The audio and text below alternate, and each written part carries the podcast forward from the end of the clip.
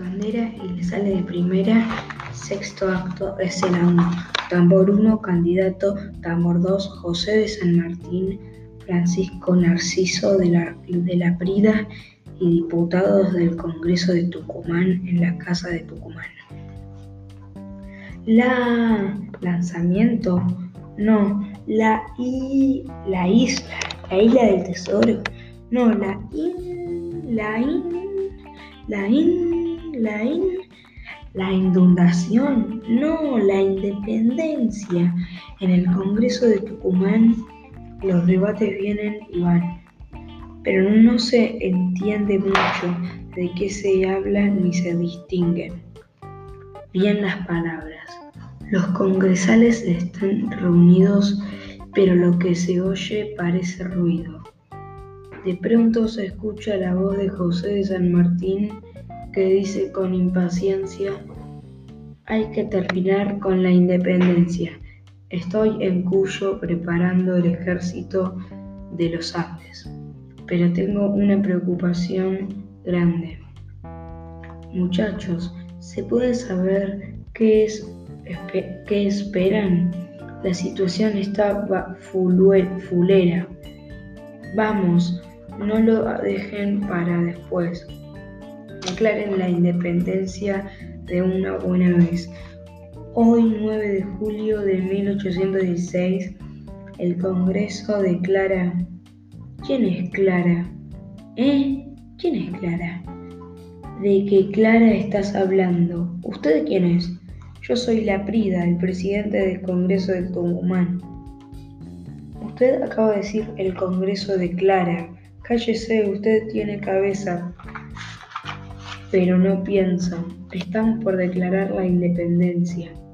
Es un momento único, trascendente, así que salga inmediatamente. Pero ¿quién es Clara? ¿Qué Clara ni qué Clara? Andar a verte la cara. Tambor, llévese a este bruto, por favor. ¿Cómo no, señor? Se le lleva mientras le mantiene la boca cerrada para que no diga pavadas. Hoy, 9 de julio de 1816, el Congreso declara que es voluntad unánime de estas provincias romper los lazos violentos que las ligaban a los reyes de España y a su gobierno, recuperar los derechos de que fueron despojadas mientras, mientras tenían las manos atadas y ser una nación libre e independiente independiente de Fernando VII y cualquiera de sus descendientes. Juramos defender la independencia y oponernos a cualquier dominación extranjera, fuera la que fuera. De pronto un relámpago centella y un trueno suena. Todos los vestigios de la lucha de la lucha por la independencia se desvanecen en medio de una luz fantasmal y nuevamente aparece el candidato en la época actual. Estás, sorprendido, desencajado, pero enseguida sigue como si nada hubiera pasado. Yo les prometo, yo les prometo, yo les prometo. Entran Manuel y el tambor el candidato se frota los ojos y mira con algo de terror. Yo les prometo, yo les prometo, yo les prometo que me voy a ir a casa a ocuparme de mis hijos y mis nietos. Sale. Manuel Belgrano murió en la pobreza después de haberlo dado todo por la libertad, con coraje y entereza, pero les advierto, sigue vivo y en realidad no ha muerto. Manuel y el, y el tambor comienzan a entonar, a entonar el himno nacional mientras aparece el resto de los personajes para el saludo final. Telón.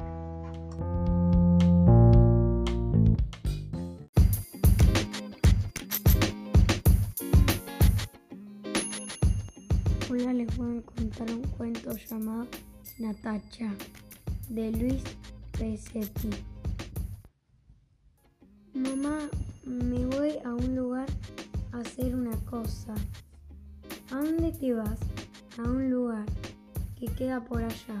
¿Por allá? ¿Es lejos? No, más o menos, no tan lejos. Es cerca del coso. ¿Qué coso?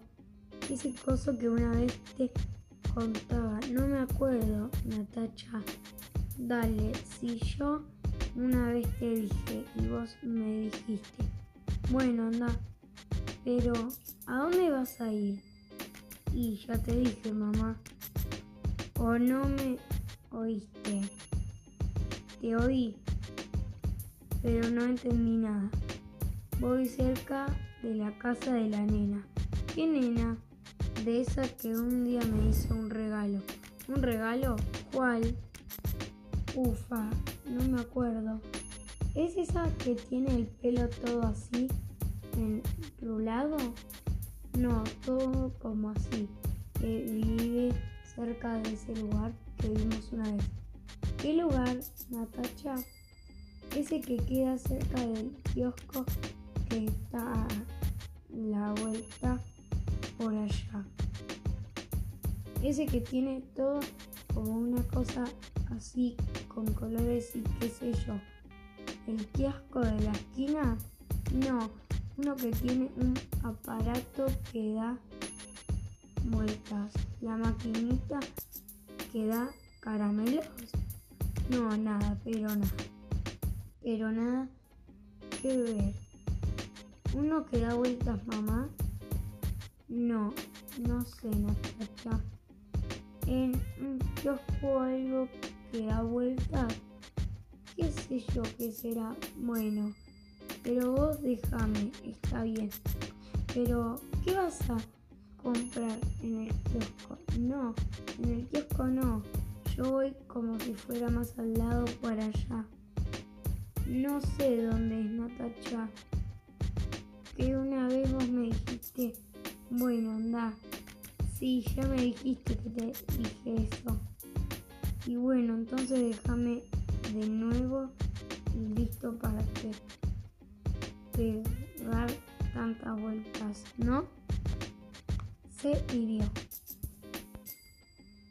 Un monstruo, ti ¿Dónde? ¿Dónde? Aquí en el suelo, amiga. No, mejor no lo miro, porque si no sueño. Creo que está muerto. A ver, ¿en serio? No, mejor no miro. ¿Está muerto? Creo que sí. Casi ni se mueve. Si se mueve, está vivo. Nati. No, porque si apenas se le mueve una pata quiere decir que está muerto. Casi todo menos esa pata. Entonces está vivo. No te digo que está muerto, lo único que está vivo es la pata, Nati. No puede estar viva la pata de un monstruo muerto. Sí, porque si estuviera vivo el monstruo, además es un insecto. Bueno, el insecto. Si estuviera vivo, se movería el monstruo y no nada más la pata Sí, se mueve la pata, quiere decir que la que está viva es la pata. La pata no está viva, quiero decir si está viva, pero porque el monstruo dijiste que era un insecto, Pati, porque el insecto está vivo. ¿Y por qué no se mueve si está vivo? Sí se mueve, mueve la pata. No, la que se mueve es la pata, pero él está muerto. ¿Y por qué se movería la pata si el monstruo está muerto? Y porque a lo mejor la pata se mueve, porque dice, hey, yo todavía sirvo, no estoy muerta, pónganme en otro monstruo, en otro insecto, sí, en otro insecto porque ese monstruo se me murió. No es así, Nati. El monstruo o está vivo o está muerto. Este yo creo que está muerto, que no sé qué. Pero yo Recién vi cómo se le movía la pata, entonces está un poquito vivo. Está vivo del todo Natacha. La pata está viva del todo y él está muerto del todo o un poquito vivo. Un poquito vivo en la pata. Nada que ver, Natacha. Si apenas mueve la pata quiere decir que se está muriendo. En todo caso, piensa, ve, piensa. O ¿qué se está viviendo? ¿Qué? Sí que se empezó a vivir. No se dice así. Una cosa se puede morir, pero no se puede vivir. Sí puede. Estaba todo muerto y de repente se le vive primero la pata y entonces empieza a moverla un poquito. No, Nati. Lo que pasa es que estaba vivo, vivo del todo. Y a lo mejor estaba medio viejito o alguien lo medio hizo o sin querer olió un poco de veneno y se empezó a morir. Yo digo que estaba muerto y pasó algo y se empezó a vivir. ¿Y qué pudo haber pasado, Natacha? ¿Qué sé yo, nena? Para eso son monstruos. Si fueran personas, estarían en su casa y no y no en el piso de la mía, todos muertos y con una pata viva. Son cosas les pasan a los monstruos, nena. Es un insecto, no un monstruo. Es lo mismo, Pati. No. ¿Los viste de cerca? La diferencia entre un monstruo y un insecto es que los monstruos son más grandes nada más si convirtieras un monstruo chiquito. Dirías, uy, un insecto. No porque los monstruos no existen y los insectos sí. Los insectos más grandes son los monstruos de los insectos más chiquitos. Los insectos no creen en monstruos porque no piensan. Para tenerle miedo a un monstruo no hace falta pensar. Si hace falta porque si no podés pensar de qué te vas a asustar, Natacha. De lo que ves para ti, lo ves y te asusta y listo. No, porque si te asusta es que pensás que te va a lastimar y si no podés pensar no te asustas. Entonces, no porque te asusta, porque a lo mejor nunca viste algo así y como nunca viste te asusta. Y bueno, si nunca viste algo así es porque te acordás y para acordarse hay que pensar, nena. Piensa, ve pensar. O sea que las cosas que no piensan no se pueden asustar. No. ¿Y por qué se escapan las moscas? Entonces, ti Entonces las moscas piensan, pero piensan en mosca. ¿Y cómo será pensar en mosca? Y todo así, vi. Todo el tiempo te debe quedar un agujero en la cabeza de oír todo el día ese ruido, ¿no? Uy, Natacha. ¿Y el monstruo se voló? Entonces, entonces estaba vivo. No, Pati, tenía razón yo. Estaba muerto. Se empezó a vivir y se vivió del todo. No, Natacha. Pregúntale a tu mamá. Vas a ver. Mi mamá fue a llevar una cosa. Llama a la tuya. Silencio. Discando. Hola, mami. Escúchame, una pregunta. Si un monstruo parece que, está muerto y apenas mueve la pata, ¿no es cierto que, que está vivo y no que está muerto, pero la pata está viva.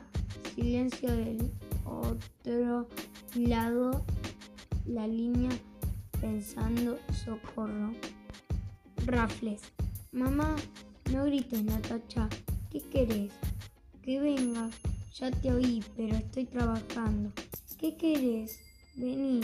No me podés decir qué querés. A ver si desde acá te puedo decir. No, quiero que veas.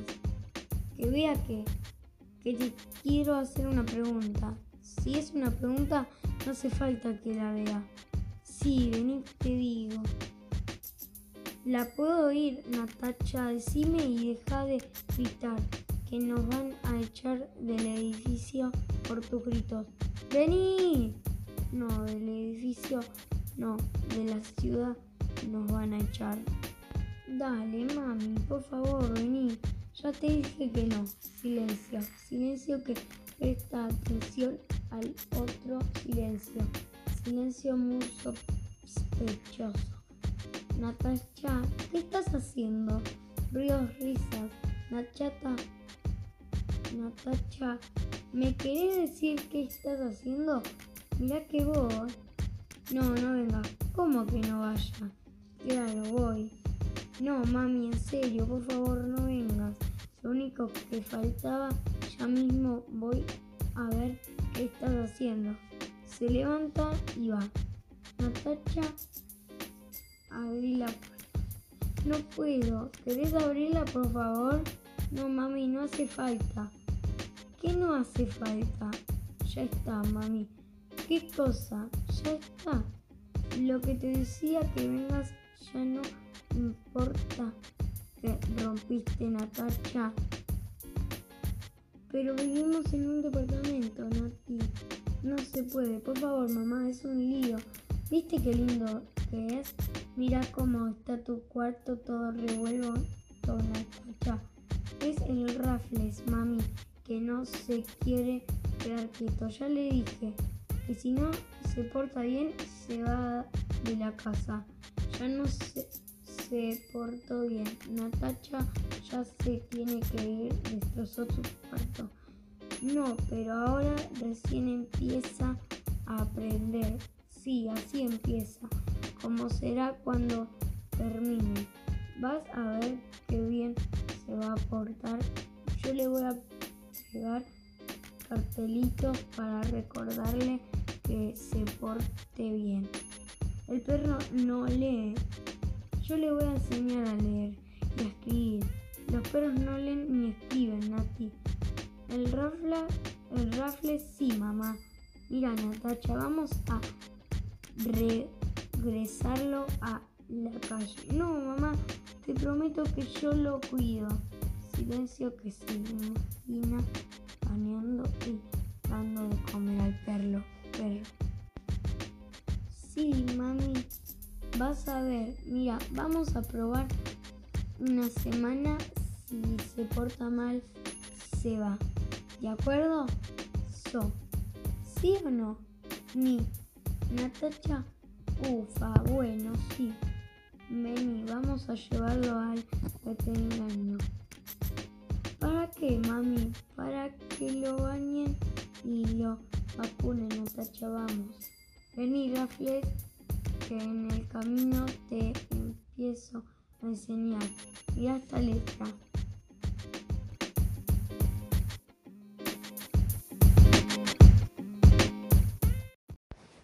Juana la intrépida capitana.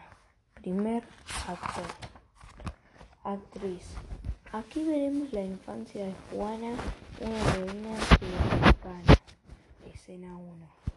Con una muñeca niña pequeña en brazos, Juana Azurduy vino al mundo el 12 de julio de 1780, cuando ya se vislumbraba la lucha cruenta que liberara que libraría su patria para lograr la independencia. Juana nació en lo que era el Alto Perú, donde mucha gente no podía decir ni mu. Esa región era parte del virreinato del Río de la Plata. Cuando Chuquisaca, Chuquisaca, ¿quién es Chucky y qué saca? Chucky no es una persona y no saca nada. Por favor, no nos distraiga y no pregunte pavadas. ¿Por qué no saca? ¿De dónde lo sacó? Nos, saca de las casillas y del tema del virreinato. Denos un poco de bolilla y cállese por un rato. De acuerdo a sus órdenes, acato. Chuquisaca era el nombre de una importante ciudad que hoy se llama Sucre y está en Bolivia. Y a decir verdad, Juana descendía. Toma de su mochila una escalera desarmable, la arma rápidamente y se la ofrece al actor. Aquí tienen, aquí tienen, pueden usar esto. Con todo gusto se las presto. ¿Se puede saber para qué queremos una escalera cabecita de ciruela? Y estaban diciendo que Juana descendía la escalera. La escalera sirve para descender con más facilidad y mayor seguridad. Cállese al corno que su cerebro necesita unos retoques. Vamos de nuevo. Juana descendía de una combinación de antepasados incas y españoles. Tenía ojos luminosos como faroles y desde el momento en que vio la luz su rostro mostró una bella de gran distinción en la que predominaba el influjo andaluz. Si anda la luz, ¿no ven que está todas encendidas? Lo fulmina con la mirada y con el tono de voz. ¿Usted quiere aprender o prefiere que le hagamos una despedida? El soldadito se pasa el índice y el pulgar unidos de un lado al otro de boca, indicando que le va a mantener que le va a mantener cerrada. Juana aprendió de su padre a montar hábilmente a caballo, a tratar de, a los aborígenes de manera muy amable y a no considerar a otras personas sus vasallos. Entran Juana y su padre, Matías Azurduy, y se encuentran con una familia de aborígenes, se detienen a saludarlos y los abrazan afectuosamente. Luego los aborígenes salen. Esto que para nosotros nada tenía de extraordinario, con frecuencia suscitaba maliciosos comentarios de parte de muchos honorables vecinos a quienes los aborígenes les importaban un pepino. Me parece que a don Matías se le va la mano. Trata a los aborígenes como si fueran humanos.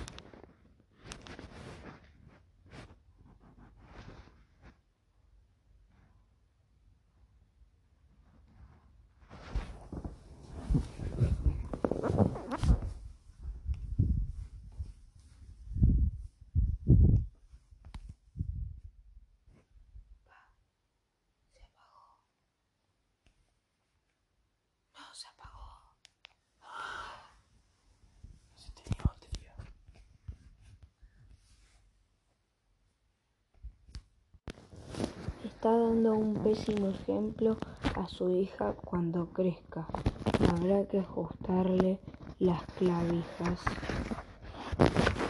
E escena Es oportuno que nos detengamos un momento para ver exactamente qué concepto se tenía de los aborígenes en ese lugar y en ese tiempo. ¿Eh? ¿Qué hacen? Deténganse. Dije, dijeron que iban a detenerse un momento y hay que tener coherencia entre acción y pensamiento. Hablamos de detenernos en sentido figurado. Usted es un tremendo maleducado. Sigamos. En este entonces el, el pensamiento predominante provoca a los indios muchos sufrimientos, los hacía víctimas de una explotación insultante y los obliga a vivir en permanente descontento. Juana Niña discute con un funcionario de la colonia que todo el tiempo la mira con sorna. No entiendo por qué los aborígenes padecen tantos horrores. Los aborígenes no son claramente inferiores. Por ejemplo, no tienen iniciativa. Y claro, si trabajan como esclavos, además, todos ustedes los explotan y de esa forma los convierten en idiotas. Basta, cerrar la boca.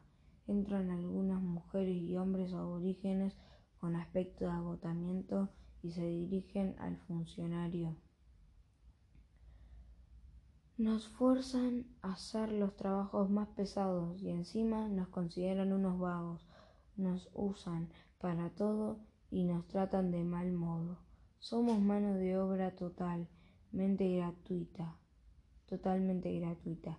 Nunca nos dan ni cinco guitas. Nos obligan a agachar la cabeza para que ustedes la pisen como a la maleza.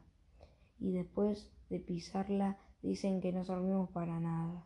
Su corazón es una puerta cerrada, ya que trabajamos para ustedes. Deberíamos disponer de sus mismas comodidades y no estar pasando necesidades. Eso es totalmente imposible, nos resulta inconcebible. Ustedes tienen el corazón más duro que roca, perdón, que una roca. Basta, silencio, cállense la boca.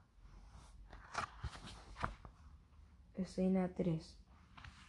En el hogar de Juana reinaban Buenos Aires, reinaban aires de respeto y libertad, pero quiso la vida que a edad temprana conociera el dolor de la orfandad.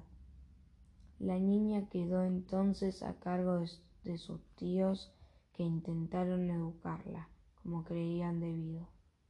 Juana niña Juega de diversas maneras, corre, brinca, se arroja al suelo, se trepa a una mesa y se comporta como cualquier niña traviesa. Los tíos permanecen de pie con expresión severa y le hablan como si tuvieran un disco grabado en la cabeza. Juana, no hagas eso.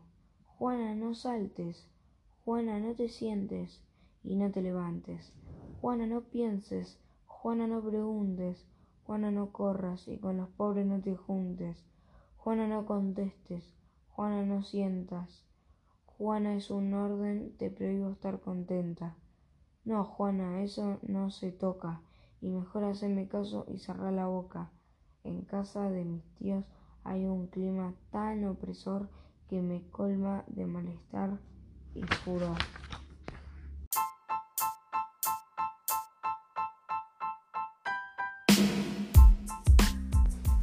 Juana la intrépida capitana.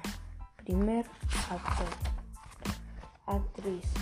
Aquí veremos la infancia de Juana, una reina sudamericana.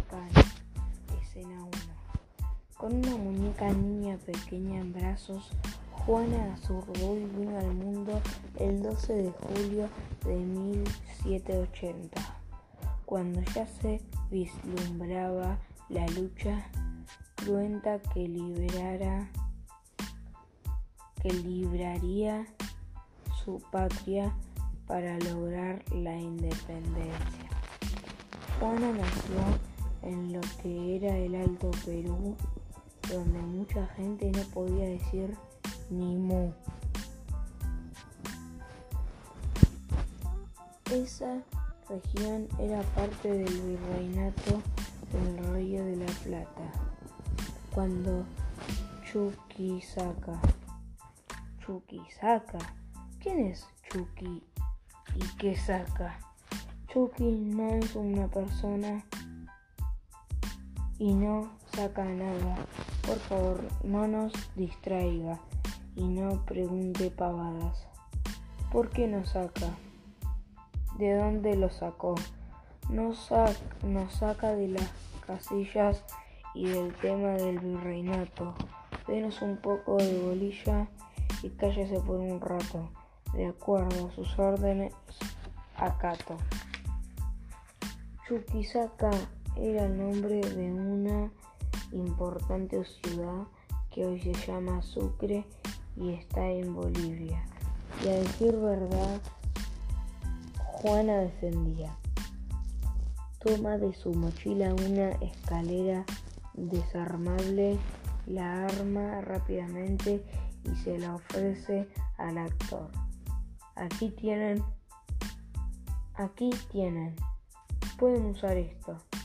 Con todo gusto se las presto. ¿Se puede saber para qué queremos una escalera cabecita de ciruela? Y estaban diciendo que Juana descendía la escalera. La escalera sirve para descender con más facilidad y mayor seguridad. Cállese al corno que su cerebro necesita unos retoques. Vamos de nuevo. Juana descendía de una combinación de antepasados incas y españoles. Tenía ojos luminosos como faroles y desde el momento en que vio la luz su rostro mostró una bella de gran distinción en la que predominaba el influjo andaluz. Si anda la luz, ¿no ven que está todas encendidas? Lo fulmina con la mirada y con el tono de voz. ¿Usted quiere aprender o prefiere que le hagamos una despedida?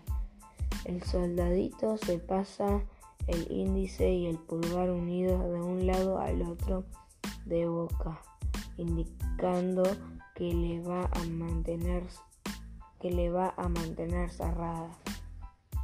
Juana aprendió de su padre a montar hábilmente a caballo, a tratar de, a los aborígenes de manera muy amable y a no considerar a otras personas sus vasallos. Entran Juana y su padre, Matías Azurduy, y se encuentran con una familia de aborígenes, se detienen a saludarlos y los abrazan afectuosamente. Luego los aborígenes salen. Esto que para nosotros nada tenía de extraordinario, con frecuencia suscitaba maliciosos comentarios de parte de muchos honorables vecinos a quienes los aborígenes les importaban un pepino. Me parece que a don Matías se le va la mano. Trata a los aborígenes como si fueran humanos.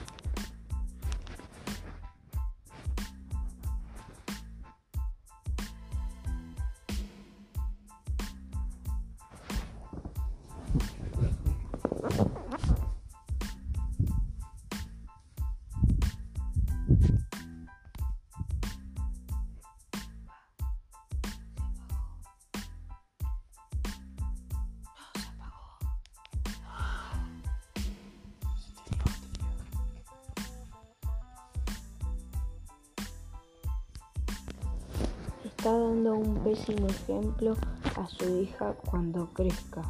Habrá que ajustarle las clavijas. E escena actor.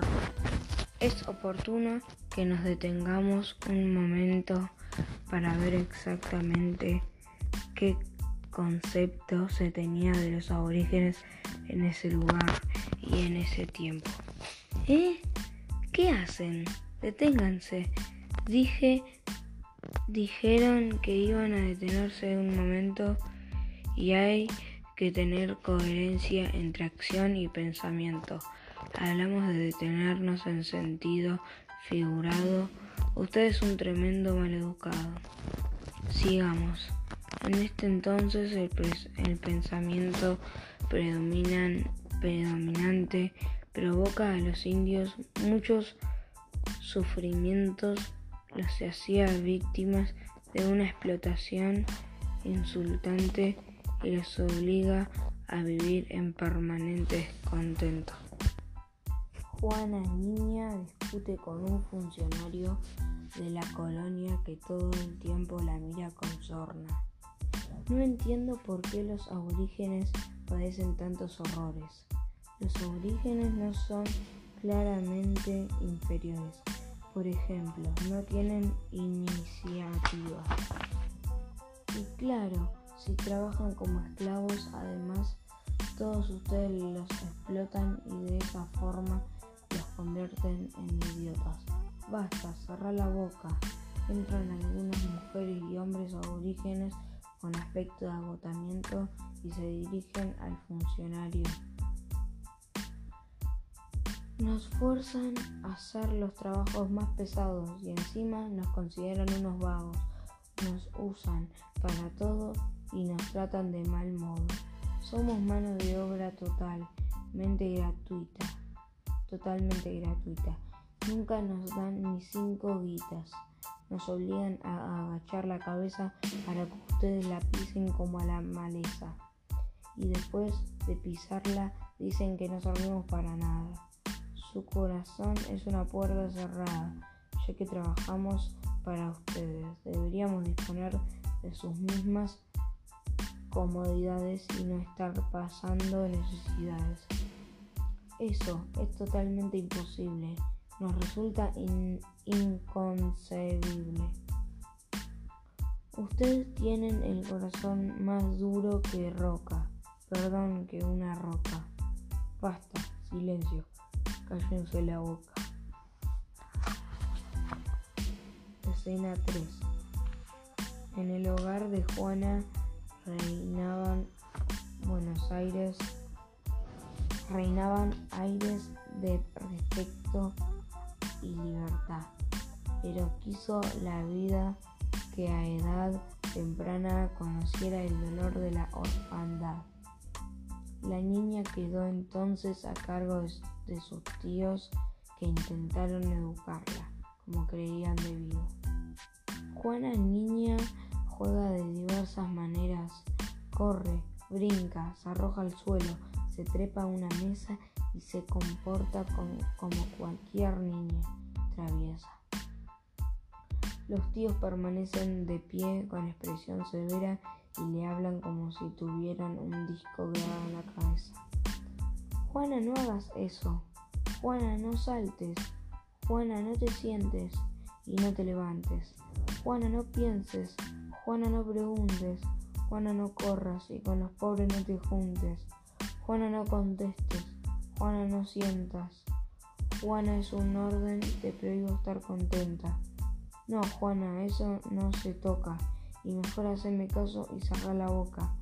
En casa de mis tíos hay un clima tan opresor que me colma de malestar y furor.